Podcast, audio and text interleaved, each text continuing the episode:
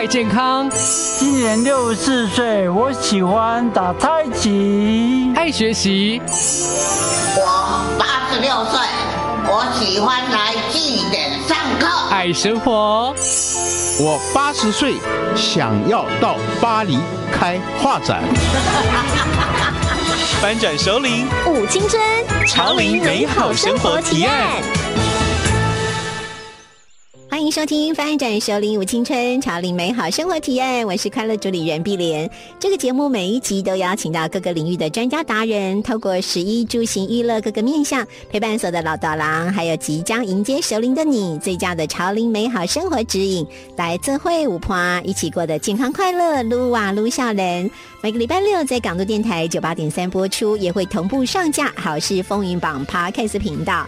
那今天特别邀请到的我青春大来宾是碧莲的好同学啊，这是高雄长庚医院肝胆肠胃科的主治医师，也是教师培育中心主任陈志宏教授，来欢迎碧莲。各位听众们，大家好，我是陈志宏。好，特别邀请到我们的志宏教授、志宏医生来节目啊，这一集一定要特别问你，这个我们的很多的长辈特别特别。困扰的哈，就是用药哈，因为好像长辈跟药品这两件事情好像离不开哈。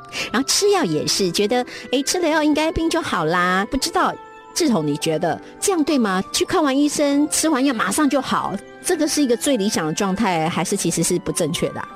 我们觉得哈，像这样子的一个迷思，应该是说，我们需要好好的去导正它。因为在治疗疾病的过程里面，用药是一个很重要，但其实目前也会针对病人的一些像生活作息啦，他的一个饮食习惯做一起所谓的调整的一个动作。药物有一些它是针对症状去处理，当然病人的症状在使用药物之后，或许会在。时间内有一部分的所谓的改善，嗯，但是如果整个疾病它要能够达到痊愈，甚至能够稳定，那这需要长时间的一个治疗计划。嗯，所以呢，像刚刚我们提到，有些疾病它用药之后，它或许不是让你马上看到呃某些数字啦，或者是一些。表征能够马上消除掉，但是呢，我们借由最终能够让病人达到健康的一个，甚至生活品质能够改善，他的生活能力等等能够提升，这才是我们在治疗疾病上面一个比较长远的目标。嗯，好。可是多半去看病的病人本来身体就很不舒服嘛，所以他看到医生就觉得，医生你就给我弄好就好了，我也不知道是为什么。所以当之后你遇到这样的 patient 的时候，就跟你说医。生，那我的药怎么都没有吃完，都不没有好啊，没有效的时候，你通常会怎么处理？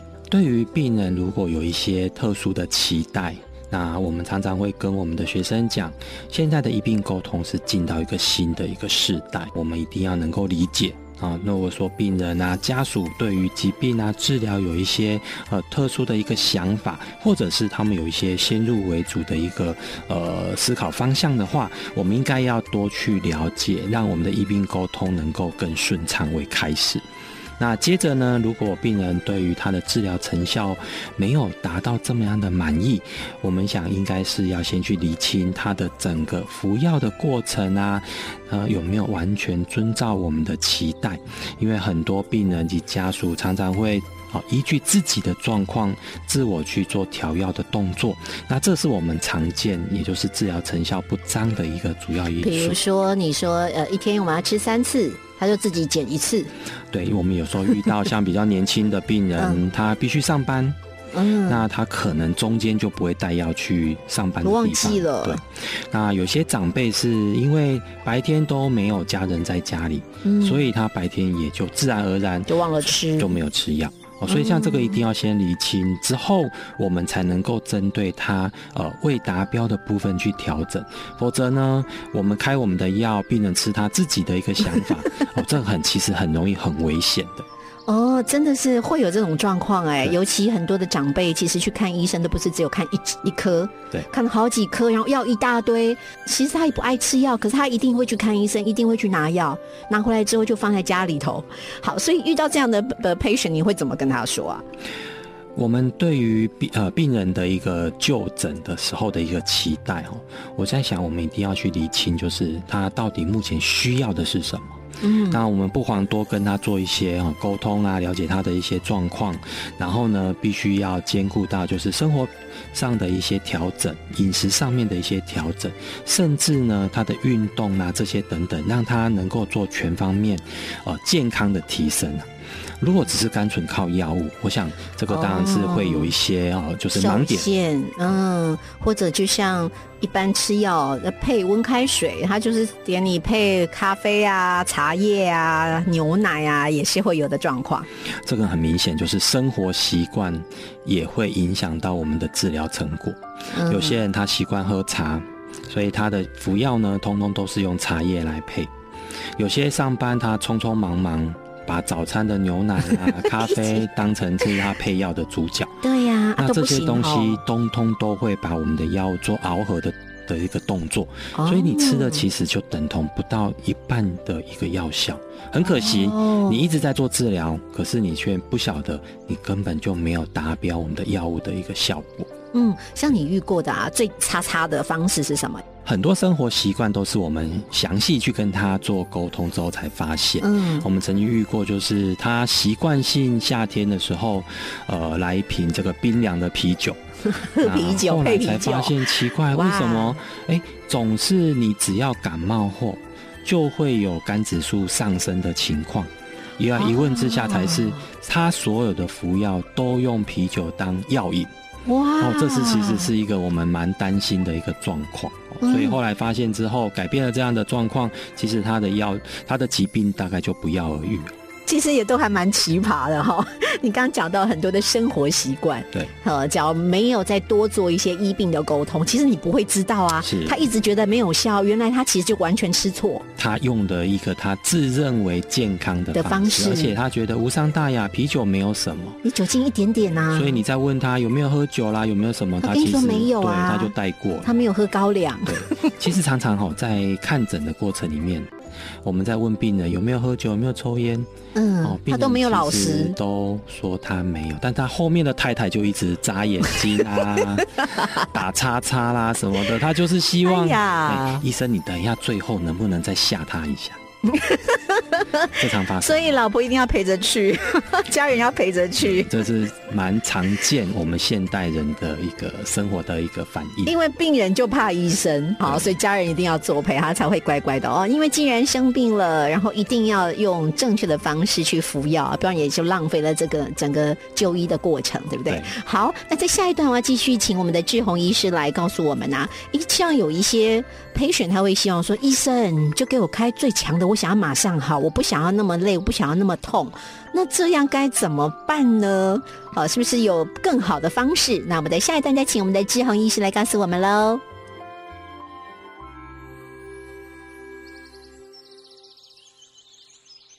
欢迎收听翻转首领舞青春，潮领美好生活提案。我是快乐主理人碧莲。今天在现场的是我们的高雄长庚医院肝胆肠胃科主治医师，以及教师培育中心的主任陈志宏教授。这个我的好同学啊，这个很厉害，而且很常在做这个医病沟通的教导，就专门教医生哈。好，所以刚才提到了有一些 patient，其实。自己身上可能很疼痛，然后医生也开了止痛药给他，可他觉得我就还是会痛啊。然后接下来他可能就自己加药了，这样对吗？志宏？嗯，毕竟你也知道嘛，哈，疼痛其实是大家最不能够忍受的。那大家其实都会很希望快速的时间内能够解除。没错。但是你就会发现，如果你没有真正找到病因，你的止痛效果其实很有限，而且它会很快速的又让你陷入这样子的一个忧郁。是，所以我们在想说，就是例如很多病人，他呃，因为头痛也好，或者其他喉咙痛不舒服，他吃了药之后，他发现短时间内他没有得到哎稍稍的缓解，他就会再去找其他他手上手边可以拿到的任何的药品。嗯哼。那追加完之后呢，他甚至还会哦跑到药局啦，跑到其他的诊所再尝试性，然后加重他的说明，让医生开出更强的药品。哦，比如说自己再去买什么对普拿疼止痛对药，啊，自己加量，支雨伞标啊，哦不要痛，不会痛就好了。对他只是要觉得啊只要有药物进来，他就有一个期待。对，不过因为大家晓得这些药品都必须借由我们身体去做代谢，嗯，短时间内或许你会觉得疼痛感有下降，但你身体也付出了一些代价。哦，所以常常需要的厘清的就是它的病因到底在哪里，嗯。而且呢，最好是能够跟我们的病人多聊几句，让他知道我们的给药是怎么样子的一个原理。哦，包含了我们有没有适当的借由其他的一些哦，例如像肌肉松弛啦，或者是其他的症状缓解药物，让他知道我们同步有借由不同的药物机转，让我们的这些疼痛不适感，尤其是叫做不适，嗯，这种不适感能够呃得到缓解，这样才不会疾病乱投医，那一下子借由不正确、过量的一些药物来造成身体的负荷。嗯，好，所以那志宏，你会建议就是一般假如民众遇到这个问题啊，他跟他可以怎么跟医生说？我会觉得哈，当然啦、要让医生知道说你当初疼痛的呃，包含时间点，还有呢，包含有没有让它呃让它加剧的这样子的一些呃，包含的原因，还有有没有什么样的方式你可以得到稍微比较缓解，让医生去判断病因可能在哪里。就是你收集越多的资讯告诉医生的时候，其实医生比较可以判断。是因为痛是一个感觉，那嗯痛这个东西非常个人化。对啊对，那你如果能够借由其他哦。它的原因的推断，医师比较好去判断。我们常在讲，例如像毕业，你也会讲说，你曾经有肌肉痛啊、酸、痛啊等等。舒服哎、对，那对我们来讲都是一个酸跟痛等等。嗯，但是如果只是单纯的给个药，这大家都做得到。但是如果能够去多了解一下你当初酸痛的那个时间点，嗯还有你这段时间什么样的原因造成你觉得会加重这个样的症状，或许医生就可以帮你判断你的来源可能在哪里。哦，比如说是不是可能是因为你太疲累，或者是你中间又有做了不正当的姿势？哦，平常你姿势就一直是不对的，那当然就是痛上加痛了。是哦，所以要要找到那个病情的根源点。没错哦，药其实只是一个辅助的帮助。对，而且现在因为大家上班时间可能比较久，工作压力比较大，对，生活作息又不正确，那其实这些可能都会加剧哦，你对这种疼痛的不耐。呀那这样的情形，如果你只是一直晓得我随手可以拿到的普拿疼等等，就去做所谓的症状治疗，哎，其实无形间是增加了身体的负荷。嗯，不是吃药就可以暂时止痛。其实病人知道，有好多人很习惯平常吃止痛药，就是我头痛我就去买个吃个止痛药哦、之类的，或者哪里痛我就吃止痛药，这样的想法是对的。就他连医生都没有去看，可是他觉得好像有缓解啦。有时候药局它提供了一个方便的一个，就是能够去呃买到药品的一个地方啦。嗯但是有时候它只是针对你需求的症状去给你药品。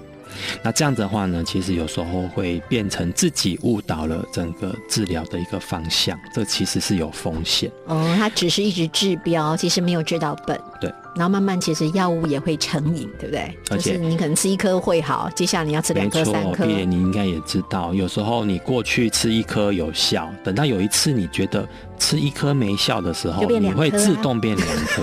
自己加药而这。个后面的速度会变快，因为你期望它赶快好。你有一次吃两颗，感觉好像快了一点，你就会以后把两颗当成是基本量。嗯那这样其实老实说，呃，风险是都必须要自己去承担。嗯，对。其实这样不不做好也哈，因为没错只要早一点可以发现真的原因是什么，就像有些人会胃痛，有些人长期头痛，到底是不是身体某一些地方其实是有一些状况，早一点发现，早一点处理，其实可以免于后面很多的麻烦。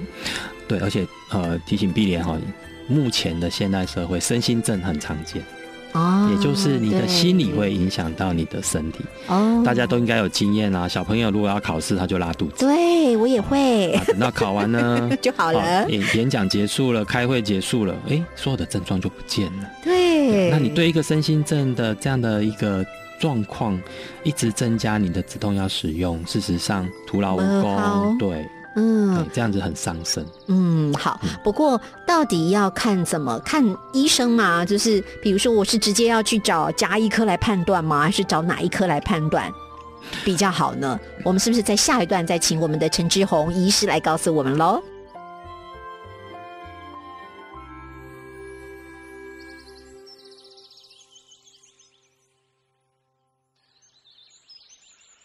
欢迎收听《翻转收林舞青春潮林美好生活提案》，我是快乐主理人碧莲。今天在现场的是我们的高雄长庚医院肝胆肠胃科主治医师，也是教师培育中心主任陈志宏教授。好，我们刚提到了，就是很长时候我们就是头痛医头，脚痛医脚，其实不知道不是这个问题啊。可是我们都是自己去判断自己的症状，然后去找医生，这样对吗？志宏？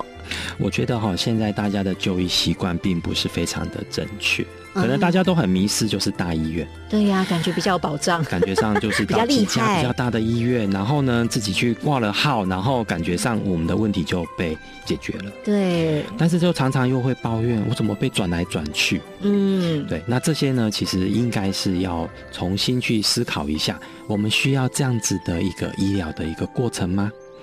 太我觉。得对，应该是说我们要有一个比较，哎，了解自己，了解自己家人，那这样子的所谓的家庭意识啊。因为其实本来我们台湾的制度也是这样哦，哦，所以我们在诊所我们的挂号费是比较便宜的，对对然后我们有鼓励一定的、嗯呃，就是就医的一个方便性。嗯那医师对你的很多的问题其实都非常的熟悉，那他也能够比较了解到，除了你，还有其他家人有没有互相干扰的因素。嗯那当然呢，你借由一位专业的医师帮你做完判断之后，如果他觉得你需要的是更进一步的医疗、更先进的检查等等，那这样子呢，他再帮你借由转诊。那你到其他的啊中大型医院之后，你的挂号费也会获得减免。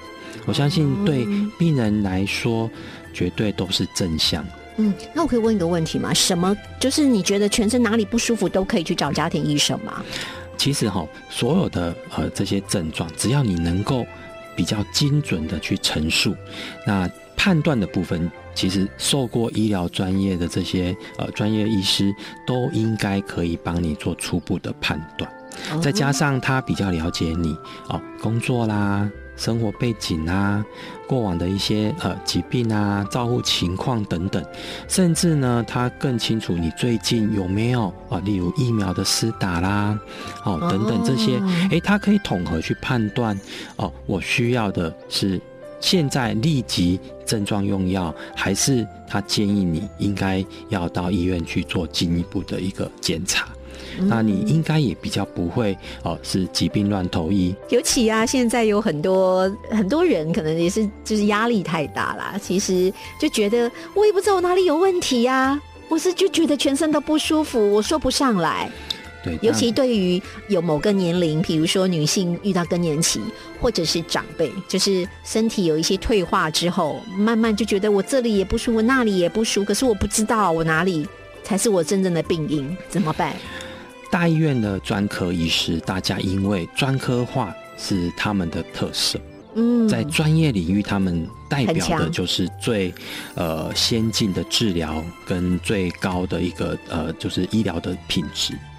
所以呢，在医测会对于医学中心的要求是不一样的。哦，但是如果你今天你的科别并不是在他的专业领域里面，你或许会觉得好像医生不够关心我全面的问题。哦，我只要没有讲到是他相关领域，他就觉得不是他的好像不想听了，那你会觉得也蛮挫折的。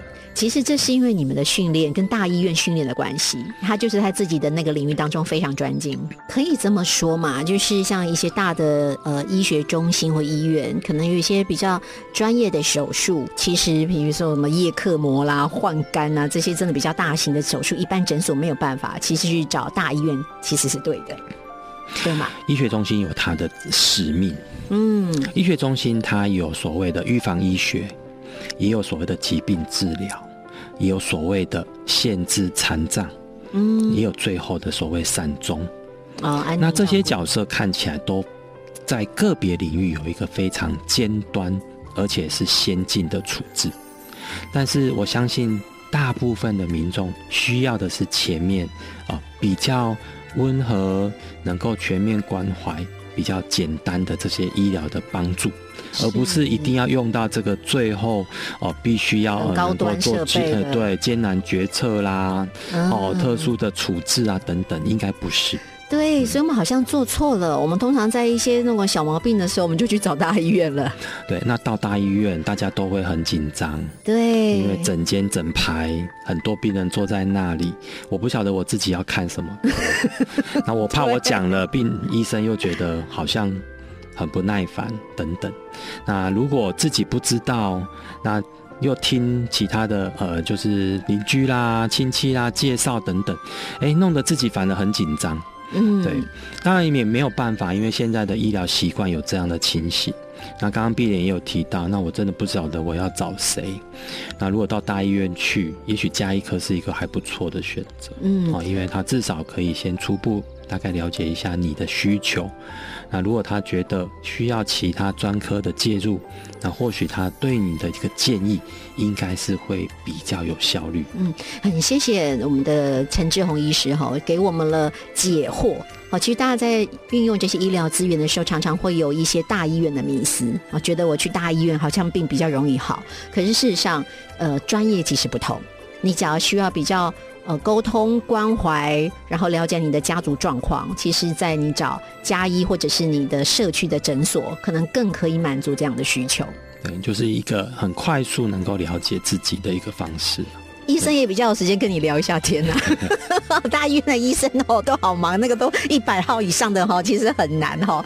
好，那在最后一段，我想说也来请教我们的呃志宏哈，因为呃到底要怎么？因为很多的 patient 其实看到医生，哎就给你定位。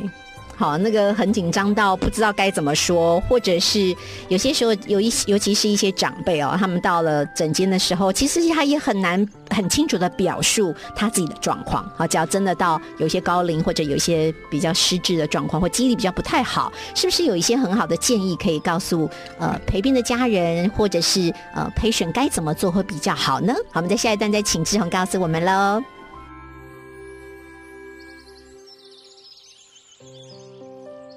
欢迎收听翻转收林舞青春潮林美好生活体验，我是快乐主理人碧莲。今天在现场是我们的高雄长庚医院肝胆肠胃科主治医师，也是教师培育中心主任陈志宏教授到节目当中来。刚刚志宏有提到啊，其实他自己最近做了一个健健康检查，然后差点吓死宝宝了。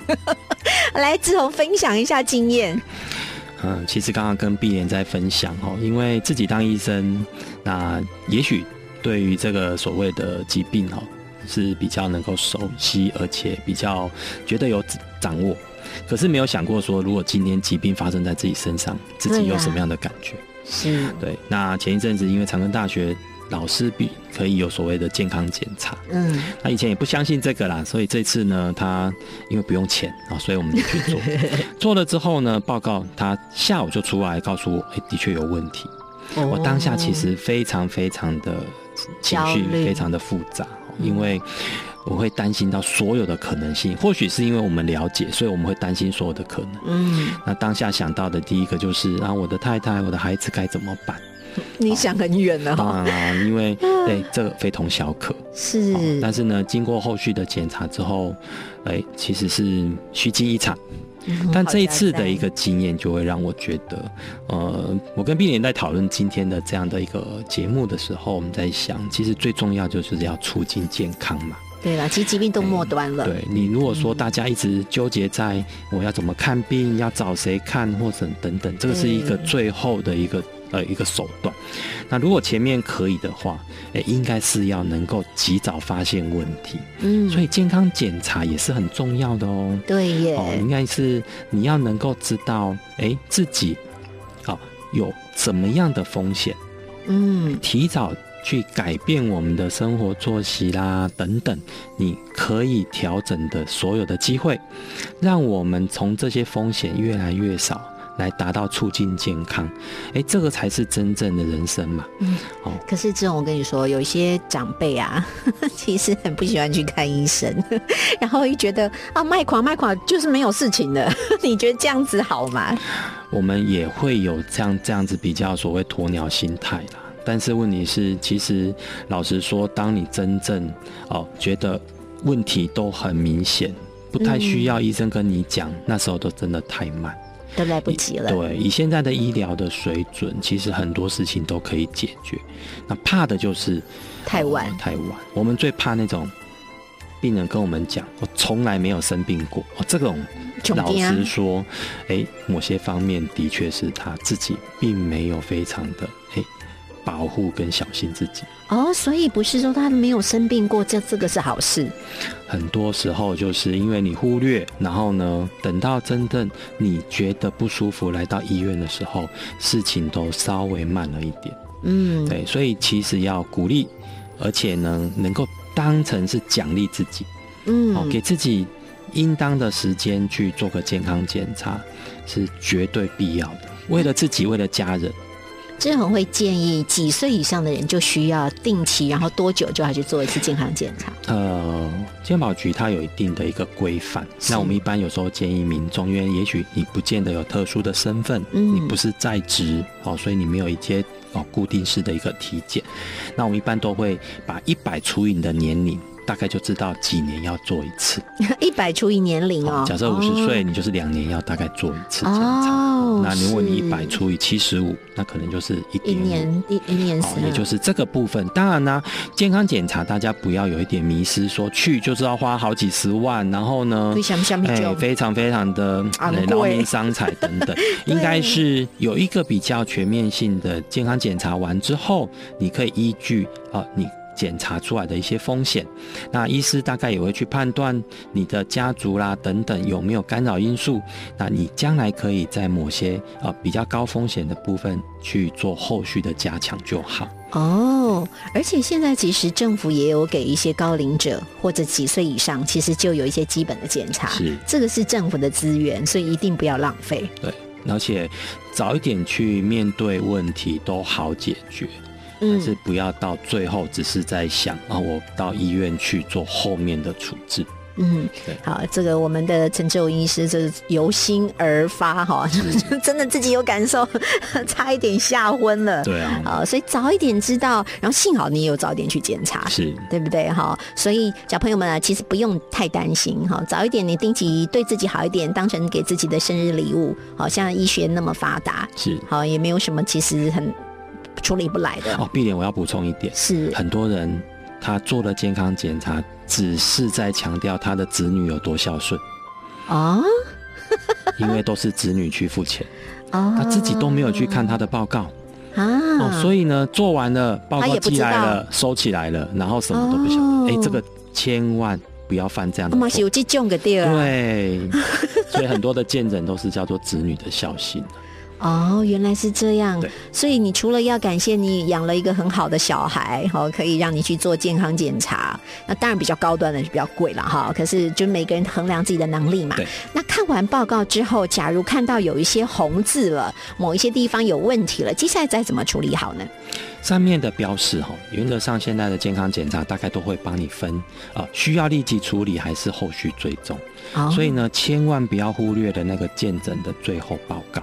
嗯，好，因为当然高端的见诊当下会跟你说明，但是我相信大家在一个呃诊间里面能够吸收多少有限，对，好，但是你回来看到报告上面，他有建议你应该是立即去就医，还是三个月追踪，还是一年后有再一次见诊的一个需求等等，嗯，哎，我们按照上面的建议，把自己照顾好最重要。嗯，OK，好，所以要特别特别提醒哦，不是健康检查结束，报告拿回家之后就放在抽屉里面哦，千万不要像就结案了那个婚纱照一样哦，到 最后就一辈子看到哪里去了。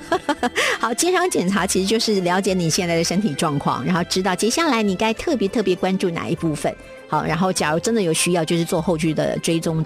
检查了。没错。好，今天非常非常谢谢我们的陈志宏医师到节目当中来，然后以他自己的亲身经验来提醒大家，连医生都会怕哈，所以都大家都是一样，都是平凡人哈。平常其实就是这真的是要促进自己的健康，而不是真的等到生病了才才去看医生。好，我们希望朝正向来出发。好，今天特别谢谢我们的陈志宏医师，谢谢同学，好，拜拜。港都电台邀您一同翻转首领幸福人生。以上节目由文化部影视及流行音乐产业局补助直播。